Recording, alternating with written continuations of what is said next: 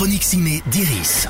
Bonjour à tous. Cette semaine dans la chronique ciné d'Iris, on reste du côté des salles obscures pour la suite des Trois Mousquetaires, Milady et la comédie musicale sucrée Wonka. Timothy Chalamet y est le confiseur Willy Wonka, ici encore jeune créateur de chocolats originaux et magiques, bien décidé à changer le monde en ouvrant la confiserie de ses rêves. Qu'est-ce que tu fais?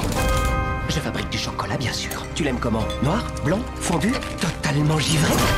Bien des gens sont venus ici pour vendre du chocolat. Tous ont été broyés. Il faut vendre du chocolat pour avoir une boutique.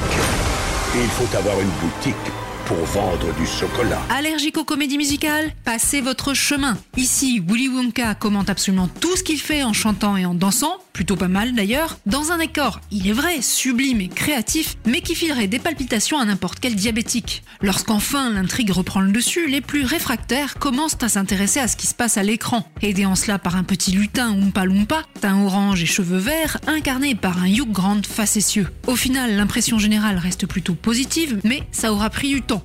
Sinon, un autre film à grand spectacle à découvrir cette semaine, Les Trois Mousquetaires Milady. Les fans du premier chapitre, sorti en avril dernier, auront plaisir à retrouver François Civil dans le rôle de D'Artagnan, mais risquent d'un petit peu déchanter. Plus sombre, moins drôle et moins émouvant que le premier, ce second volet souffre de quelques longueurs, en dépit d'une histoire remaniée et étoffée par rapport au roman d'origine. C'est pas moi que vous vouliez sauver, mais Constance Bonacieux.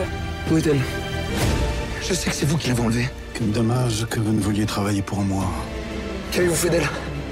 Vous me paierez cette offense. Heureusement, le duo Portos-Aramis apporte un léger contrepoint à la noirceur du récit, mais ne nous empêche pas de rester sur notre faim quand on comprend que ce second opus n'est finalement que le deuxième chapitre, surprise d'une trilogie qui ne disait pas son nom.